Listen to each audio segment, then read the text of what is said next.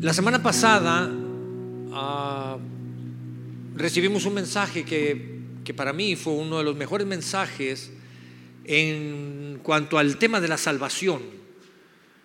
Eh, un mensaje que compartió Eugenio sobre la salvación, lo que implica la salvación, lo que significa la salvación, y me quedo con una eh, expresión que utilizó la semana pasada. La salvación es más que un boleto para ir al cielo, es mucho más lo que Dios hizo por nosotros y para con nosotros. La salvación es para que iniciemos disfrutándola desde ahora, desde este tiempo aquí. Si tú tienes la certeza, si tú tienes esa garantía porque has abrazado las palabras de Jesús, porque en las palabras que él dijo, yo soy el camino, la verdad y la vida, el que viene, ¿qué dijo? El que en mí cree. Oigan, pues que no lo leen o qué? El que en mí cree tiene vida eterna. El que cree en mis palabras, lo que yo he dicho, tiene vida eterna. Y si tienes esa certeza, tienes la garantía.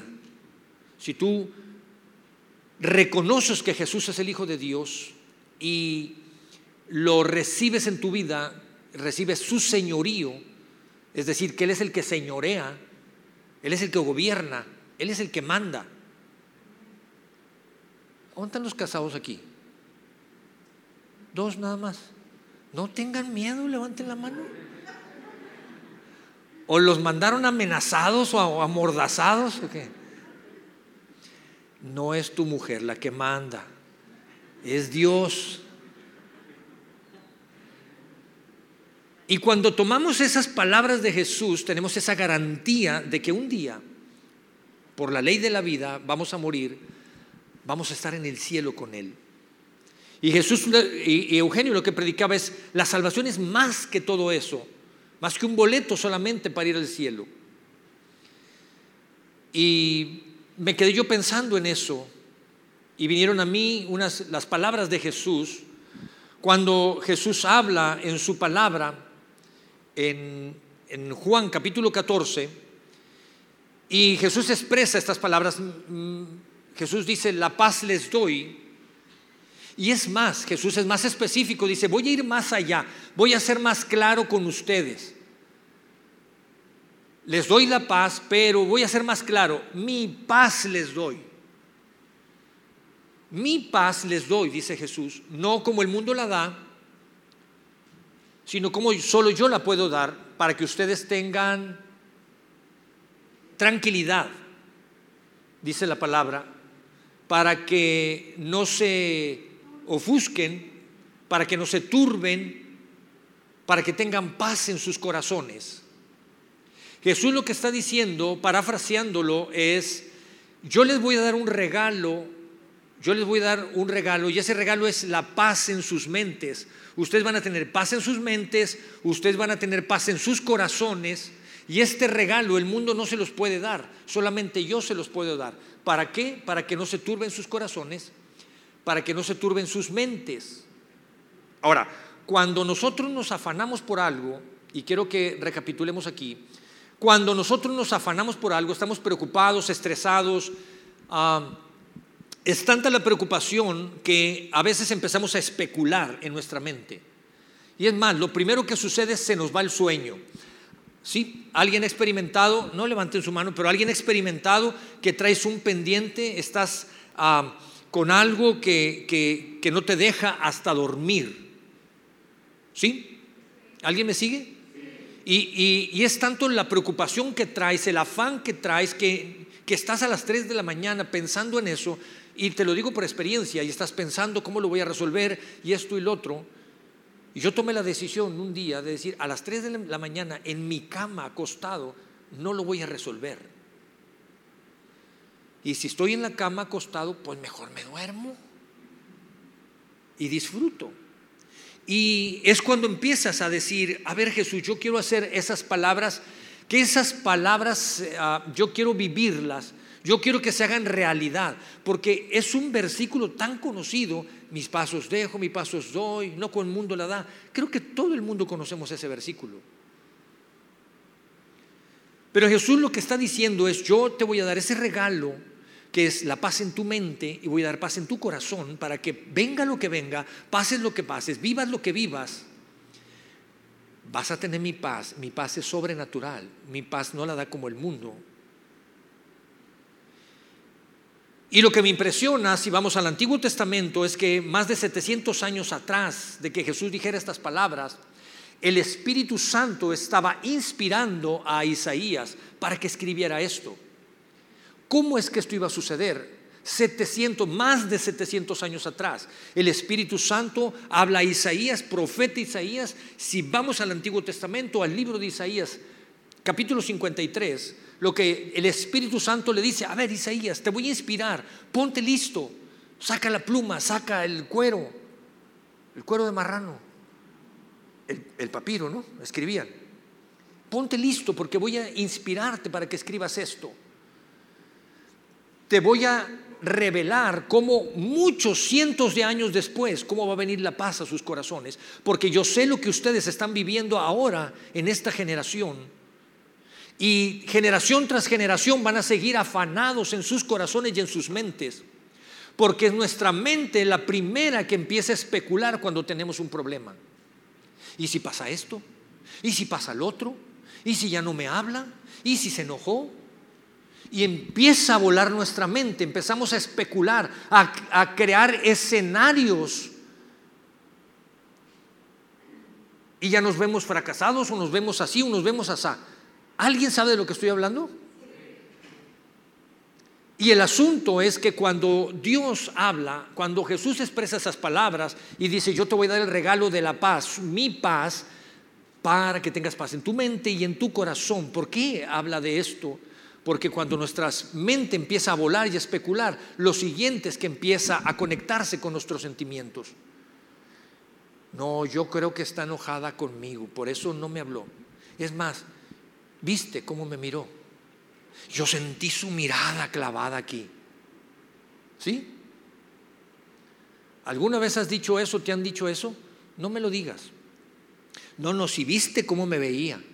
O sea, yo sentí. Ahora hasta resulta que, que sientes las miradas. Entonces, lo que quiero que veas es esto empezamos a especular y de la especulación de la mente se va a los sentimientos y empezamos a sentir que no nos hacen caso, empezamos a sentir que no nos quieren, empezamos a sentir que yo no quepo en ese lugar, que eso no es para mí y empezamos a mezclar las emociones, a conectar las emociones con la especulación de la mente. No, se me hace que me van a correr ya. No, ya, ya valió. Espérate, o sea, le estás dando vuelo al IDH por donde no es. Y cuando estaba sucediendo más de 700 años atrás, el Espíritu Santo inspira a Isaías y le dice, escribe, porque generación tras generación la gente está afanada, pero va a venir alguien que les va a dar un regalo precioso, les va a dar paz en sus mentes y paz en sus corazones. Y entonces escribe Isaías, acompáñame, capítulo 53, verso número 4 y dice, ciertamente Él llevó nuestras enfermedades, sufrió nuestros dolores, está hablando de Jesús, se refiere a Jesús, está profetizando muchos años antes, sufrió nuestros dolores y nosotros le tuvimos por azotado, por herido de Dios y abatido.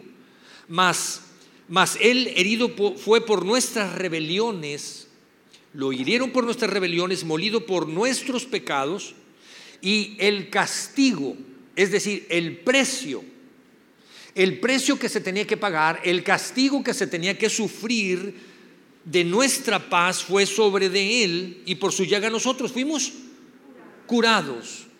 El precio, lo que Isaías, lo que el Espíritu Santo le está revelando a Isaías es el precio que se va a pagar, el castigo lo recibirá Jesús para que tú tengas paz en tu mente y tú tengas paz en tu corazón y entonces cuando vengan las adversidades, tú le vas a entrar de frente a las adversidades, mijito. No le vas a sacar la vuelta a las adversidades. Las vas a entrar de frente porque yo te voy a dar paz en la mente y paz en tu corazón para que puedas tomar las mejores decisiones. Para que no te vayas con las especulaciones y decidas, para que la ansiedad no te gane, para que la depresión no te invada. para que estés listo para tomar las decisiones en los momentos adversos como en los mejores momentos y no se te vuele la cabeza. Y entonces empieza a describir y a expresar el sacrificio. La paz que está disponible para ti, para mí, ya está pagada. Por lo tanto, significa que por la gracia de Cristo Jesús en nosotros es que podemos accesar a ese regalo maravilloso.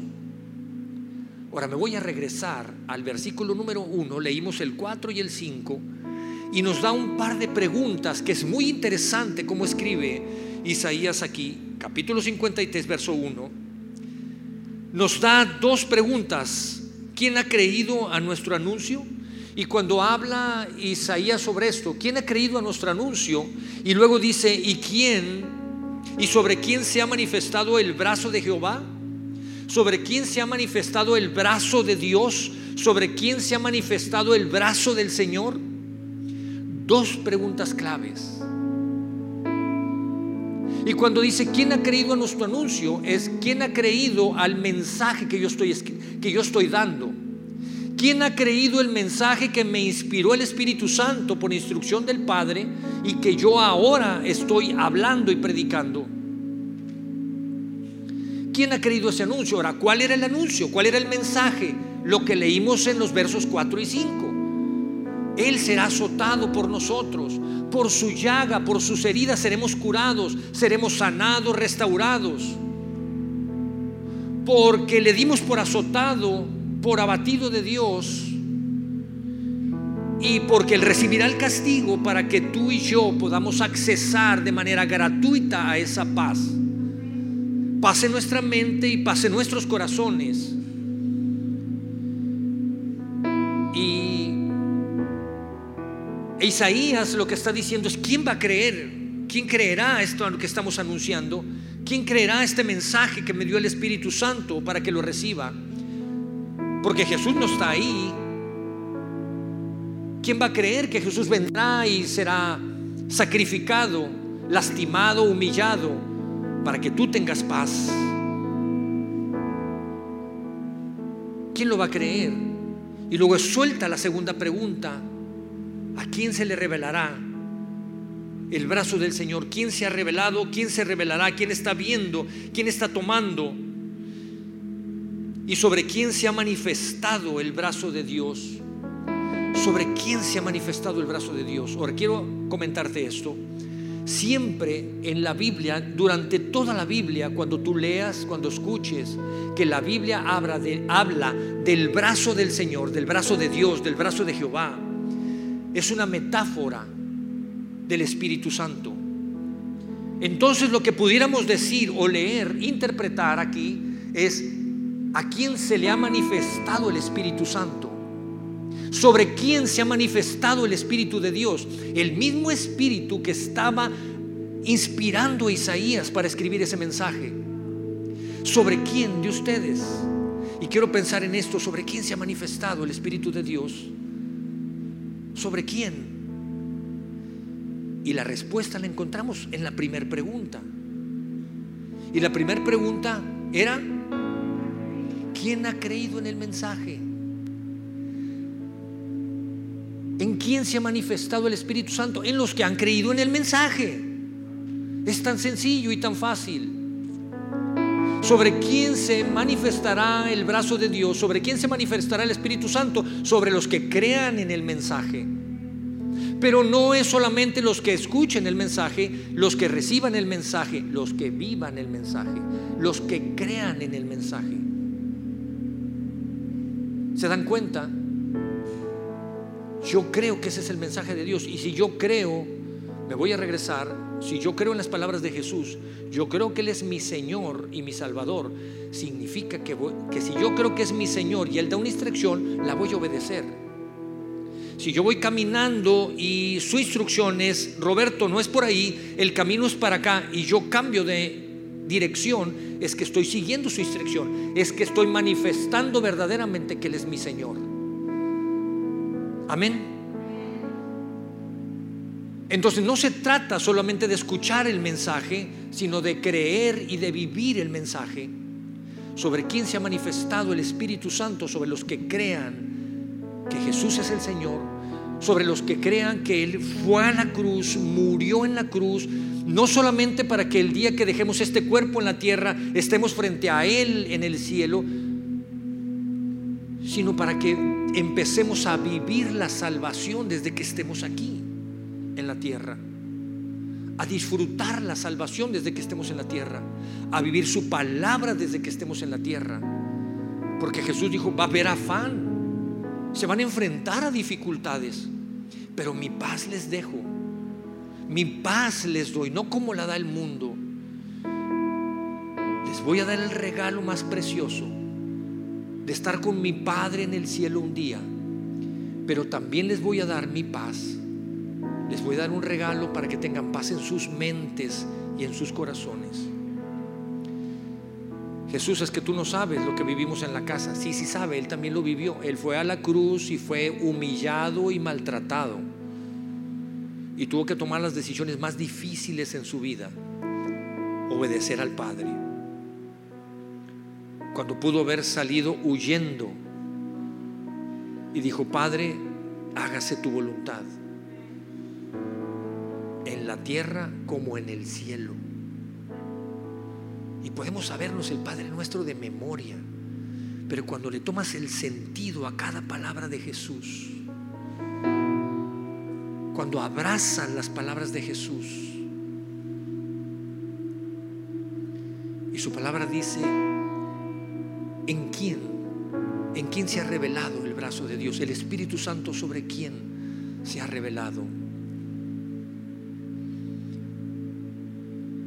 Yo quiero que veas esto. El Espíritu Santo siempre que nosotros recibamos la paz de Dios, la paz de Dios producirá en nosotros muchas cosas. Siempre la paz de Dios producirá en nosotros muchas cosas. Quiero compartirte tres cosas. Cuando tú recibes la paz que solo Cristo Jesús puede dar, te vas a dar cuenta que la paz de Dios te cuida, que la paz de Dios te guía, te da dirección y que la paz de Dios te provee. La paz de Dios te da y te provee. Quiero que me acompañes a Filipenses. Filipenses capítulo 4. Leo los versos 6 y 7. No se inquieten por nada, más bien en toda ocasión, con oración y ruego, presenten sus peticiones a Dios y denle gracias. Y la paz de Dios que sobrepasa todo entendimiento, cuidará sus corazones y cuidará sus pensamientos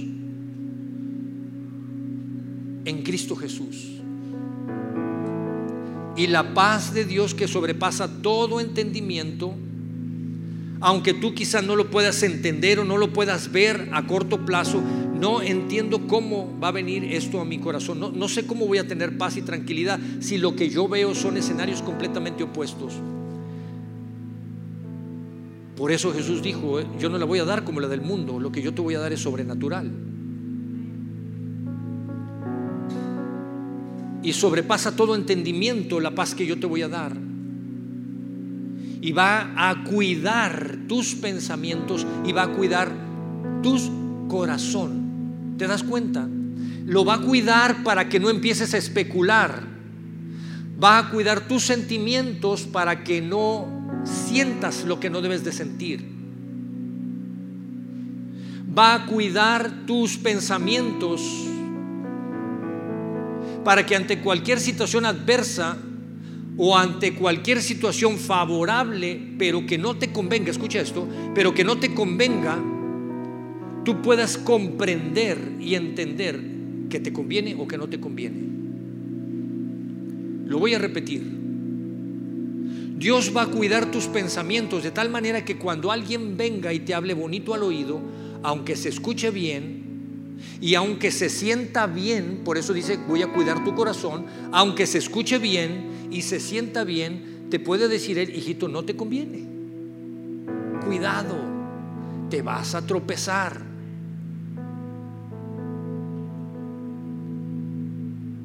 Porque si el pecado oliera horrible o se viera horrible, nadie pecaríamos. Pero cuando el pecado se presenta de una manera atractiva visualmente y cuando el pecado se presenta de una manera atractiva, se escucha bien, y alguien viene y te endulce el oído, seas hombre o seas mujer, mm, se ve bien, se escucha bien, se siente bien. Sí, mijito, pero eso se llama fornicación o se llama adulterio o se llama mentira. Me estoy explicando. Voy a cuidar tus pensamientos y voy a cuidar tu corazón para que tomes las mejores decisiones en tu vida, aunque pareciere que se escucha bien, se vea bien y aunque parece que se siente bien. Pero no te conviene, hijita. No te conviene, hijito. No hagas negocios con esa persona. No es la persona adecuada para que tú hagas negocios con él o con ella. Cuidado. Ten cuidado con quién haces esos enlaces.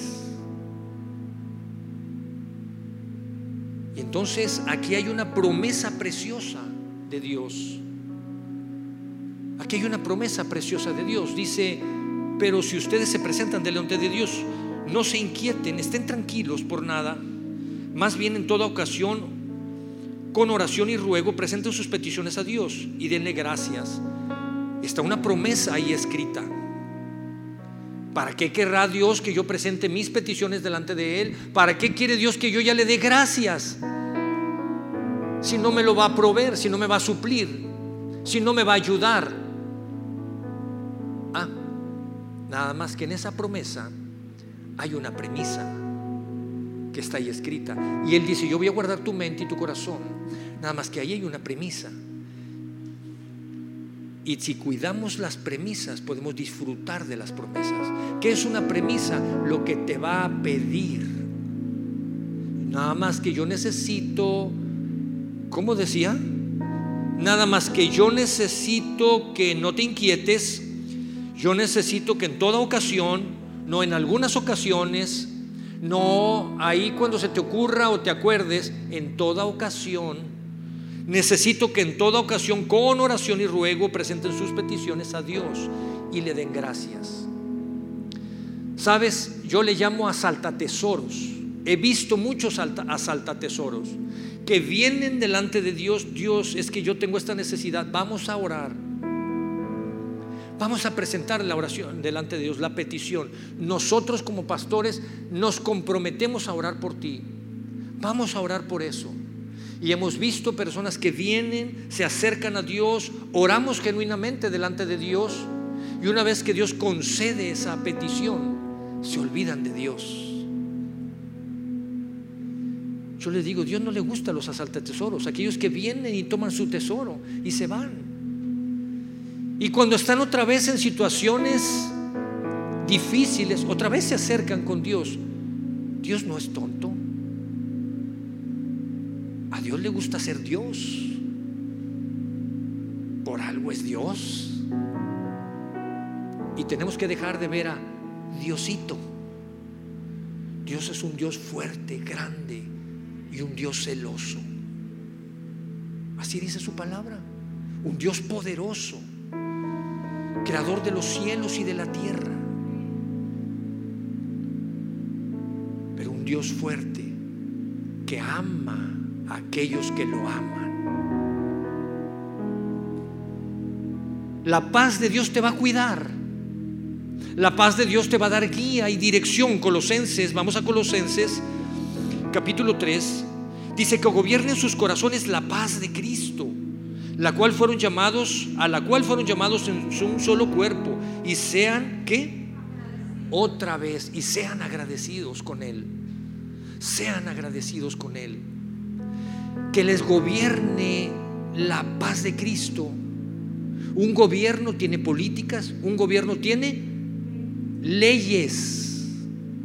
Un gobierno da directrices o no. Aquí están las leyes de Dios, aquí están las directrices de Dios.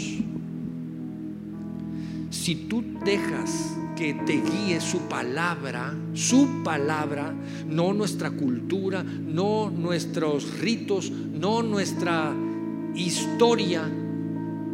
Hay otra palabra que quiero usar pero que no me, no me acuerdo. Nuestras tradiciones, que con muy buena voluntad nos las enseñaron, pero que ni siquiera están en la palabra de Dios, muchas de ellas. Y a veces amamos más la tradición que la misma palabra de Dios. ¿Cómo crees que se siente Dios? Yo no voy a crear, yo no creé, yo no formé, no institucionalicé la tradición. Yo te mandé a mi hijo y le costó la sangre. Y si le vas a aplaudir a Dios es para Él. ¿Sabes una cosa? Me sorprendió cuando Eugenio predicaba y decía, la salvación es más que eso, que el boleto. Sabes que la corona de espinas que fue puesta en la frente de Jesús, esa corona de espinas que fue puesta en la frente de Jesús es para que tú y yo fuéramos coronados con paz en nuestra mente y en nuestros pensamientos.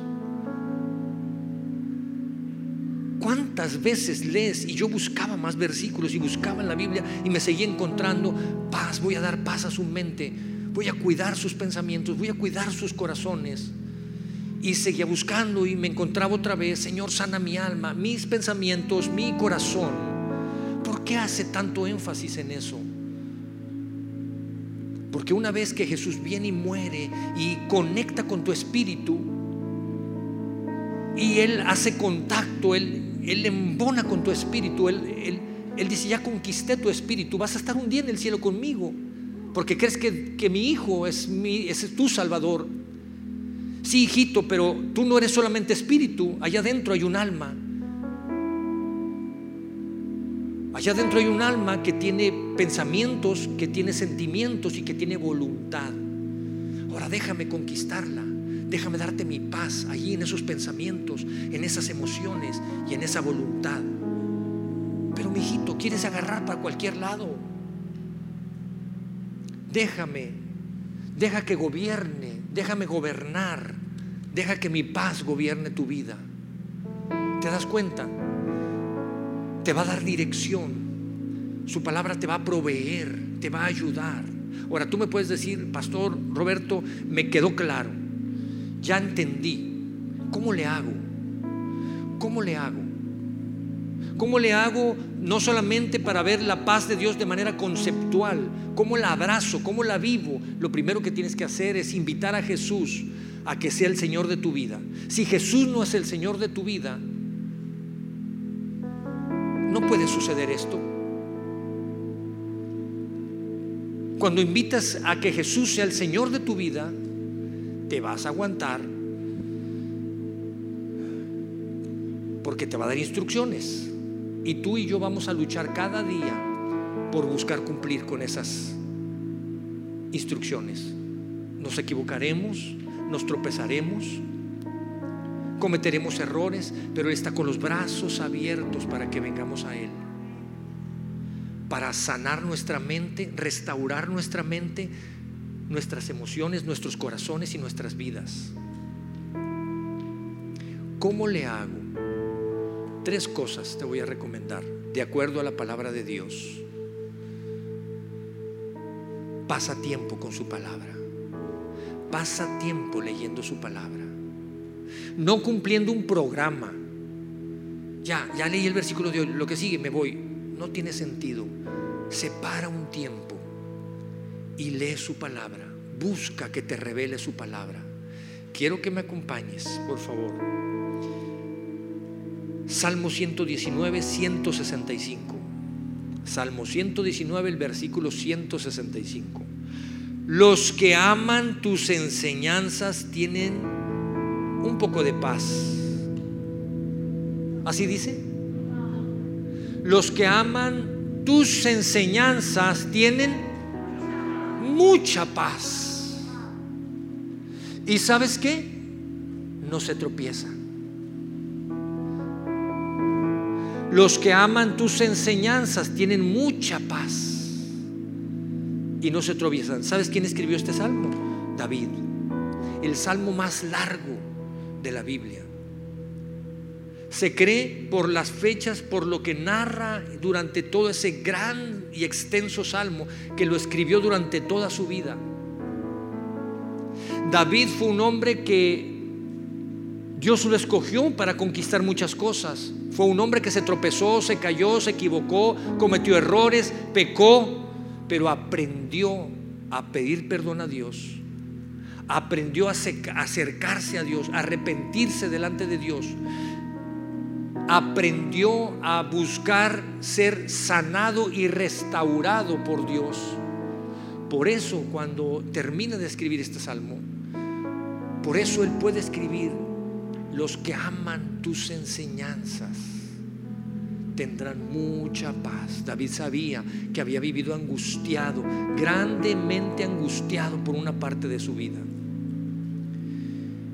Experimentó las diferentes etapas, el éxito, el fracaso, la felicidad y la tristeza. Y él pudo escribir este salmo.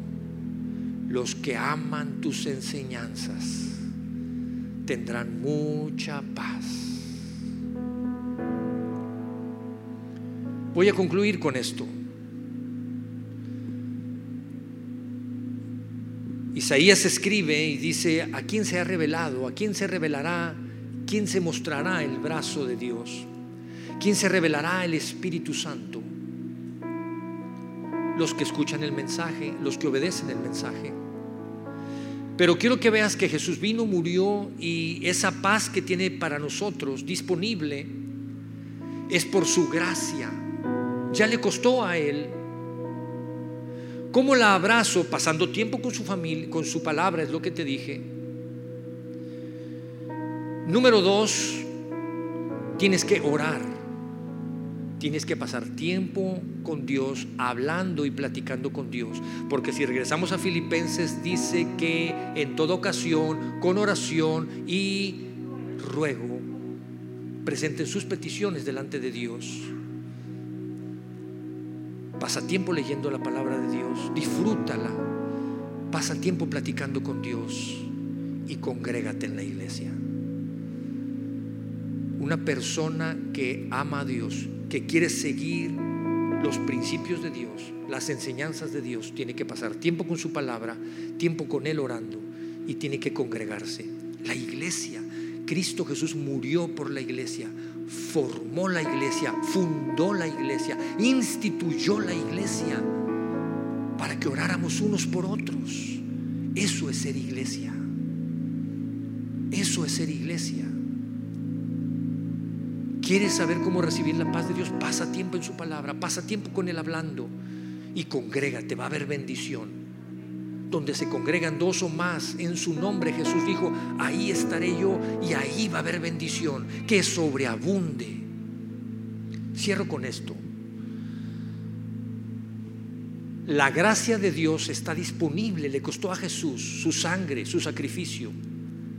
¿Cómo la tomo? Es el brazo de Dios, es decir, es el Espíritu Santo, es la fe el brazo que va y toma de la gracia y deposita en tu vida. Es la fe, el brazo que va y toma de la gracia de Dios que está disponible para todos aquellos que crean en el mensaje. Viene y trae para tu vida. ¿Por qué digo que es la fe?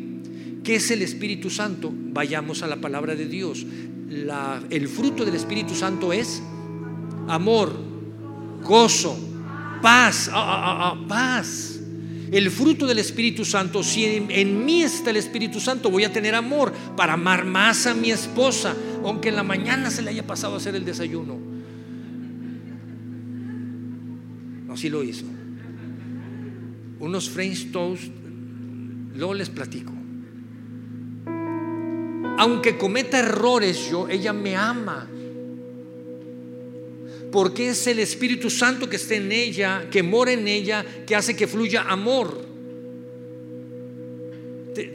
¿Me sigues? Entonces cuando está el Espíritu Santo en ti, hay amor. Me viste mal, me ofendiste, te puedo perdonar.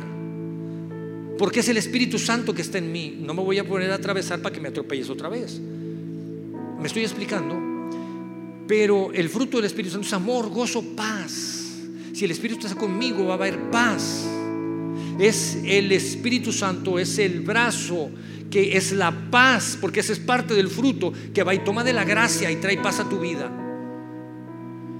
Estás ante un conflicto, va a traer de la gracia de Cristo Jesús y va a traer paz a tu corazón para que estés tranquilo y puedas tomar la mejor decisión.